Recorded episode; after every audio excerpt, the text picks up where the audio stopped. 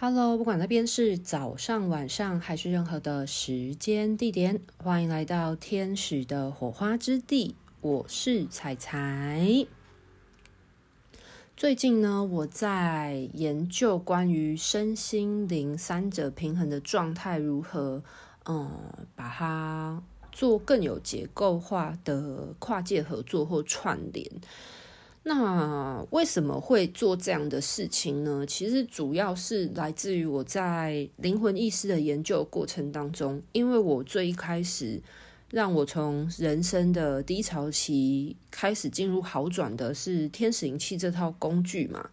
那在我逐渐的累积很多天使灵气疗愈的运作的经验的过程当中呢，我慢慢的好转起来了，那我就发现，在这个过程当中，我一定是嗯、做对了什么事情，又或者是在这个过程当中，它是如何启动我好转的机制。我一直很想要搞清楚这个面向性。那当然，伴随着我呃越来越深化这一个很精炼的疗愈体系。那我会发现说，其实天使灵气它这套疗愈系统呢，它是真的是从非常辽阔的古老学说跟很多的知识里面去建构，就是去芜存菁而留下的一个很精炼的疗愈系统。这个东西其实在天使灵气初阶课本在一开始课程介绍的时候，嗯、呃，来自于 Kevin Cole 老师就有提到。就是天使灵气这套系统，它非常的简单易懂，容易上手。可是，在这套嗯化繁为简的疗愈体系当中呢，其实它是蕴含了很多很深刻的古老知识跟神秘学说的基础奠基之下而精炼出来的一个疗愈工具。那我在这个过程当中，其实我经历了我自己人生很大的一个蜕变的过程。那我也呃想要开始去回过头来回推，或者是整理，在这过程当中，我到底是做了哪一些关键的事情，而让这个疗愈体系对我有所触发，有所发生。因为这件事情其实是。很重要的一件事，有点像是，呃，你拥有了非常多的历史资料或者是文献资料，可是如果你都没有去整理它的时候，你会很难归纳出一些东西来。诶，这个东西又跟麦达场，诶，不是啊，那个前面几集，嗯，呃，Michael 讲的东西很环环相扣。诶，其实所有的一切真的都是从经验里面，然后去。累积之后，一定要整理，一定必须要去做统整，才会发现出这些东西它的共通性。其实历史也是这样啊，所以为什么很多人会去研究历史？在研究过程当中，就会发现有很多巧妙的关联，或者是呃环环相扣的堆叠之处。那这时候就回来讲到那个我最近在做事情。那因为天使灵气它其实是一个灵魂层面的疗愈系统，可是它在灵魂层面运作，但是它会带动身体跟心灵或者是心情情绪层面的调和性。我自己就发现一件很有趣的事，就是很多人在运作天使灵气的初期的时候，都会进入睡眠的状态。那不论你是呃，对于天使灵气有了解多少的人啊？因为有一些人听我的频道，不一定是真的有学习天使灵气，可能纯粹只是对身心灵的这个领域有兴趣而已。但是我发现这件事情并不是只有天使灵气才发生，而是它是普遍性的发生在所有的疗愈工具里面，其实都会很常出现那些能量状态不好的人，在一开始接触到。呃，任何身心灵的疗愈工具或疗法的时候，嗯、最常反映出来的就是进入睡眠的状态。呃，我觉得今天不管你是一个有接触身心灵疗法，或者是你现在本身就是一个疗愈师的状态，我觉得大家都可以回过头来去发现这个共同点。那不要说天使灵气好，我讲最简单的就是身体扫描、正念呼吸、静心冥想。其实非常多人刚接触，仅只是这么一开始的第一步哦。其实真的很多人都会先进入睡眠状态。那我就一直呃很想要搞懂，就是到底发生了什么事。那我在钻研了天使灵气那么久之后呢，当然，我有陆续的整理出一些原因，这些东西在我的课程当中都会作为补充教材去跟学生说明。那伴随着我逐渐的呃深化天使灵气这套疗愈体系之后呢，其实我有告诉呃天使王国，请托天使王国说。呃，对于其他身体层面跟呃心智意识层面的疗愈工具，如果有合适的，请将相关的资源引领带动到我的生命当中，让我有所拓展跟学习。因为我真的很想要知道，为什么天使灵气在灵魂层面运作，它可以呃带动身体跟心智或者是情绪层面的平衡的调节。就是这件事情，它是很自然而然、潜移默化就发生。可是，我希望我能更有意识或更清晰的去知晓，在这懵懵懂懂当中，更清晰的去知道自己发生了什么事情。那如果我可以将它归纳整理出来的时候，那就可以带动更多人在运作天使灵气的时候，更有效率的去串联跟发挥这个疗愈力。那那时候我印象很深刻，来自于大天使拉吉尔呢，他就鼓励我去学习催眠这项疗愈工具嘛。他那时候其实有提到说，我学了催眠之后，其实我会呃知晓宇宙的运行。他那时候讲的非常的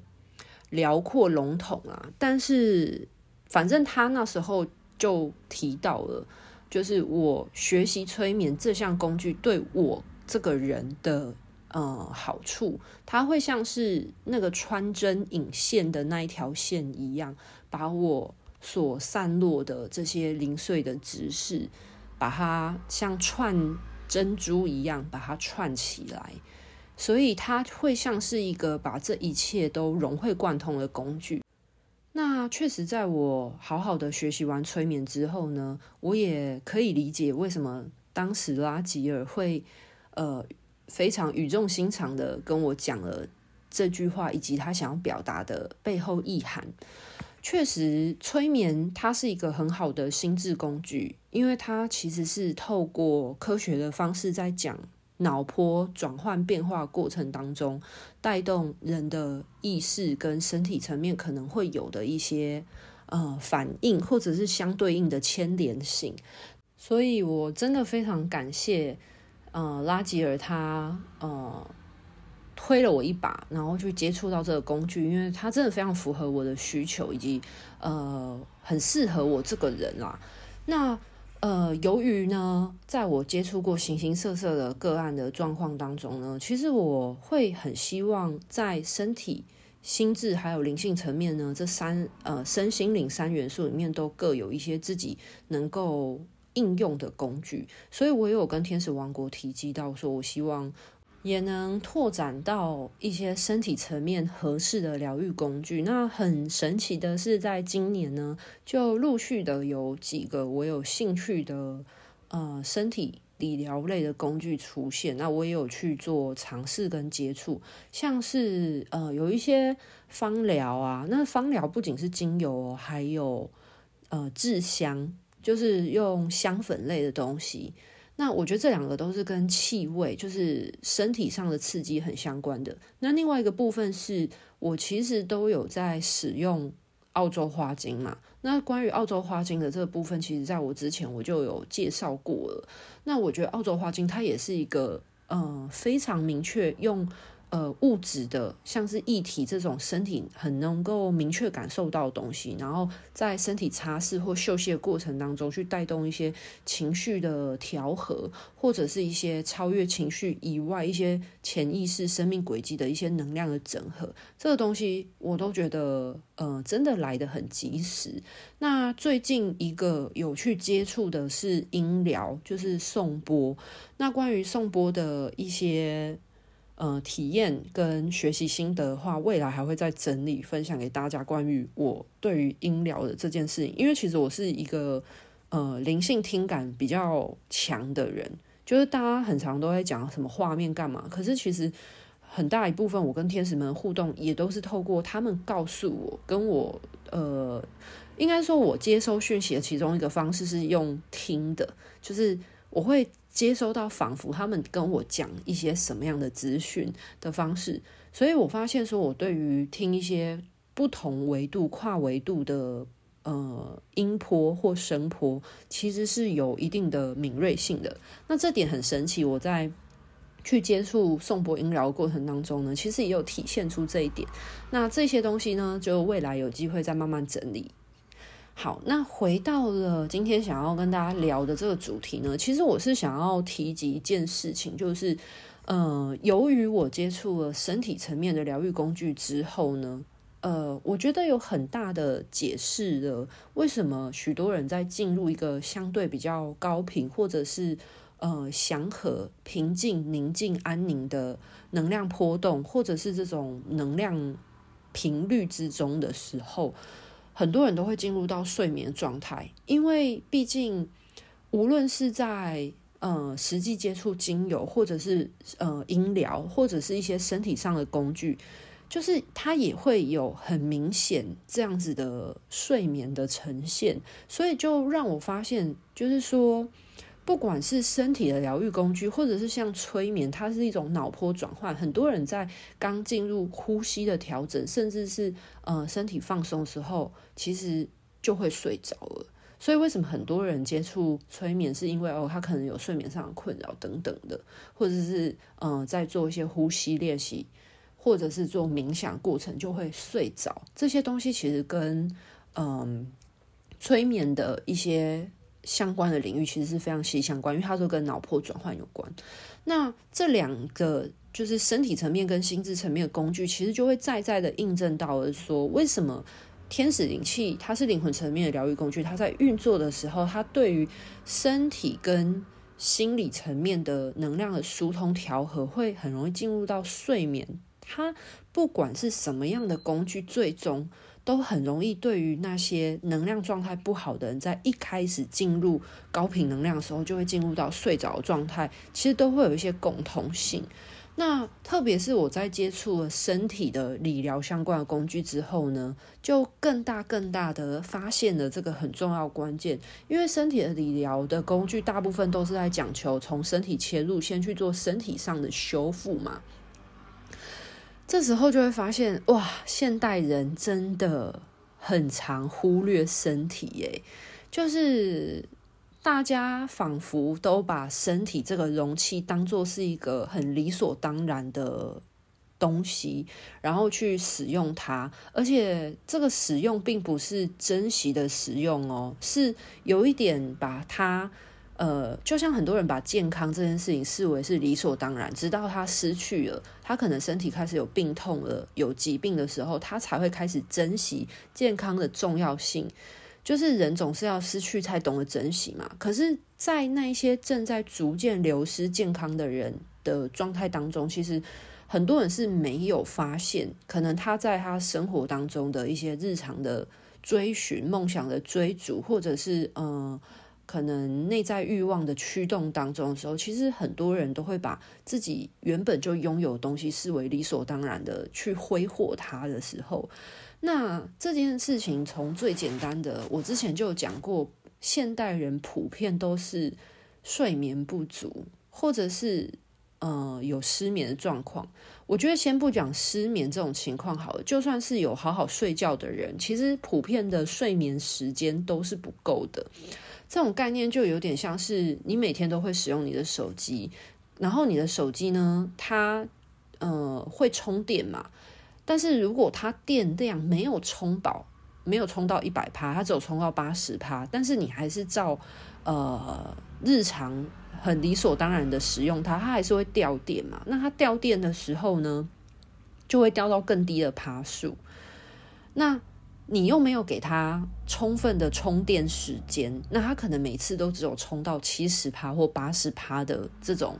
就是电能状态的时候，那其实随着每一次充电都没有充到一百趴，其实电池它也会老化，就像是身体也会老化一样。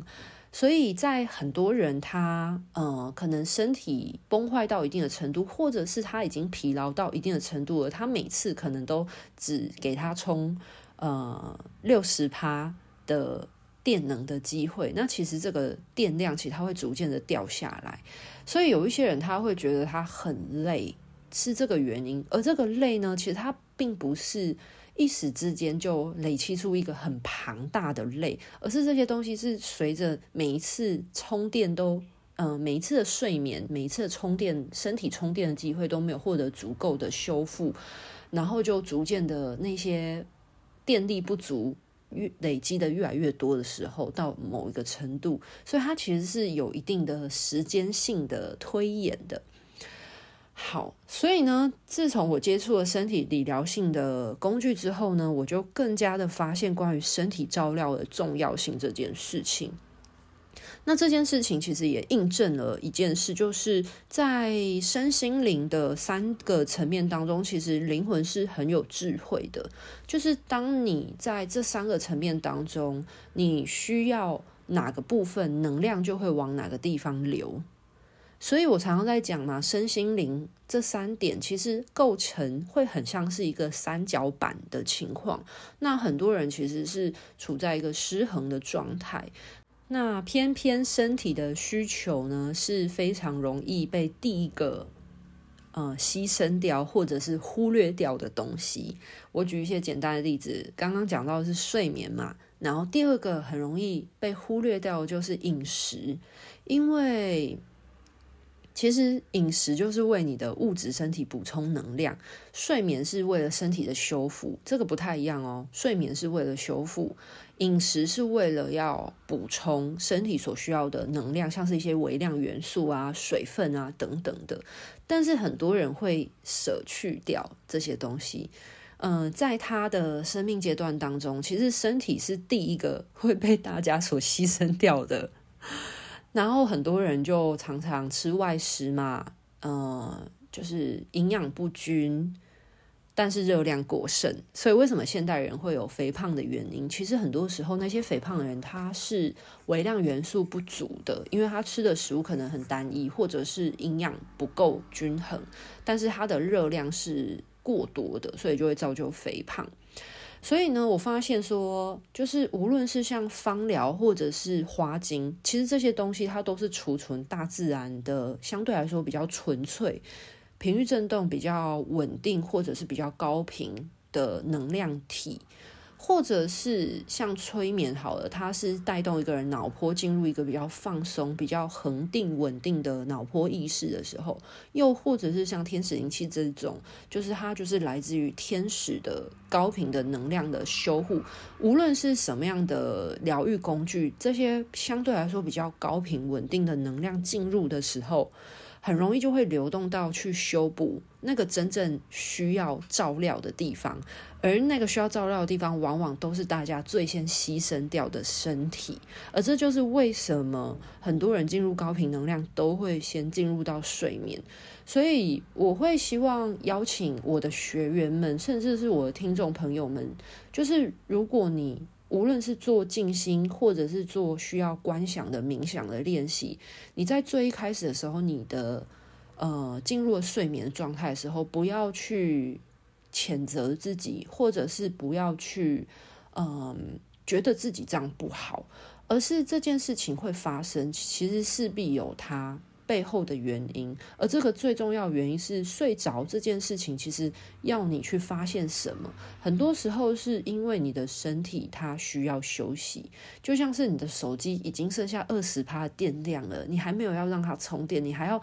去榨干它最后的那么一点点电，可能让它到最后五趴，甚至是一趴，已经在很紧绷的临界值的时候，你才愿意去休息，愿意为它充电的时候，那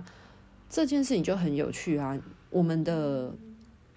灵魂意识是很有智慧的，就是当高频能量进来的时候，这股能量它可以被及时的补充到哪里的时候，一定都会先去修复好，所以这点就。呃，我觉得自从学了不同的灵性工具之后，其实有让我更加审视，诶，就是一个人他在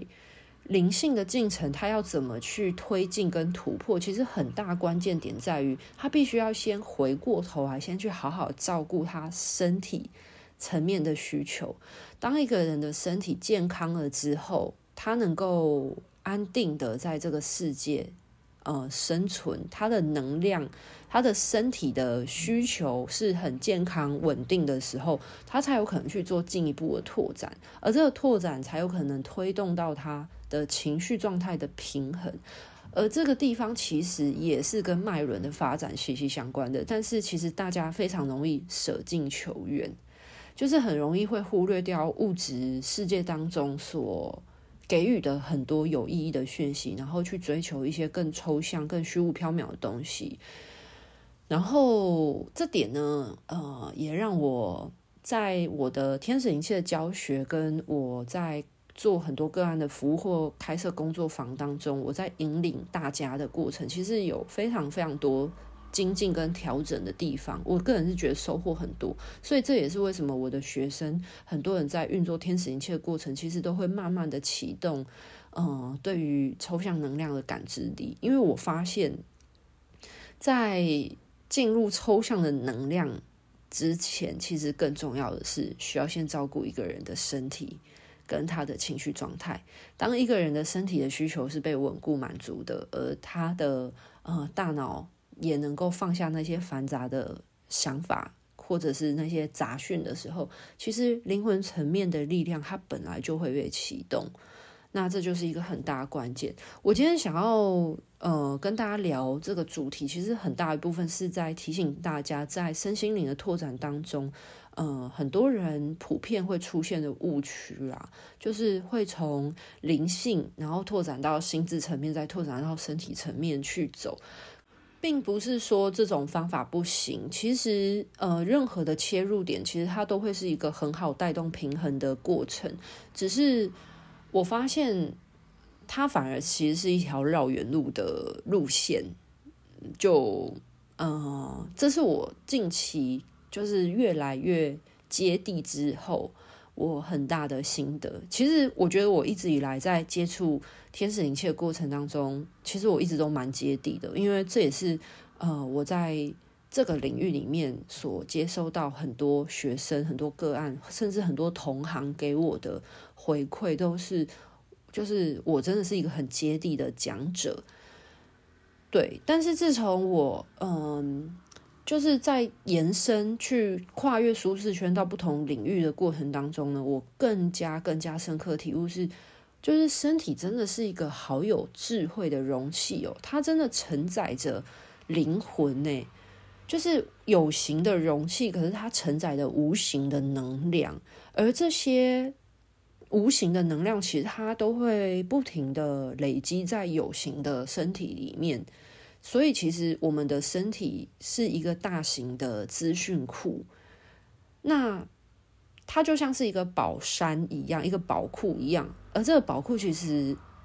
就是跟我们每个人都无所不在，这么这么的贴近诶。可是很多人都舍去了去探索自己的身体内在状态，而舍近求远去追求一个往外的一个意识的拓展的时候，其实是。还蛮可惜的一件事情的。然后，自从我就是呃整理了、疏通了一些身心灵三者的一些工具结构的整理之后，以及整合串联之后呢，我发现其实灵性层面的进展其实是可以非常简单并且流畅的，并没有那么那么的困难。对啊，我觉得这是我。近期很大的一个心得跟收获，其实身心灵的拓展里面，为什么叫做身心灵？其实先从身体的照料开始，必须要先满足身体的第一步，才有可能拓展到情绪层面的调和，这才会是第二步。然后至于灵性层面的能量启动跟提升，这就会是第三步。所以很多人的顺序如果是呃不一样的时候呢，其实难免会，嗯、比较曲折一点点。但是其实我后来发现啊，一个嗯、灵性修行者，其实最终还是都会跟自己的身体串联在一起的。这是一个非常有趣的一件事。所以。嗯、如果一个人他真的走在真理的道路上面的时候，其实无论他是从哪个切入点，其实他最终最终都还是会回到他身体的根本，因为我们身体就是一个资料库，真的，它真的非常有智慧，储存了非常多非常多生命的讯息。好啦，那今天的分享呢，就到这边告一个段落喽。那提醒大家，更加更加的去照料你的身体。如果你的身体需要休息，就接纳它需要睡眠。那或许也是提醒你，可能需要调整你的睡眠时间。像我现在就在调整我的睡眠时间。那我发现其实有蛮大的差异。如果我愿意早一点睡的时候，其实我就会早一点起来，而且我的睡眠反而是品质比较好的，就很神奇耶。其实熬夜并不会让睡眠品质比较好，但是如果我早一点睡，可能呃十点到十二点这个区间睡觉的话，那通常其实我在深夜的这个夜间的睡眠其实是比较好，然后早上起来也比较有精神。然后做事情什么的，脑袋都是比较清晰，身体也比较轻松，反正就很神奇，就对了。身体其实它是会有一个修护力的，就像是自体免疫能力，还有自体修复能力等等，它其实是一个很精密的系统跟大型的仪器。对啊，好啦，那今天分享就先到这边告一个段落喽。邀请你好好去探索一下你的身体哦，携带着什么样的讯息要让你感受到或看见呢？好啦，拜拜。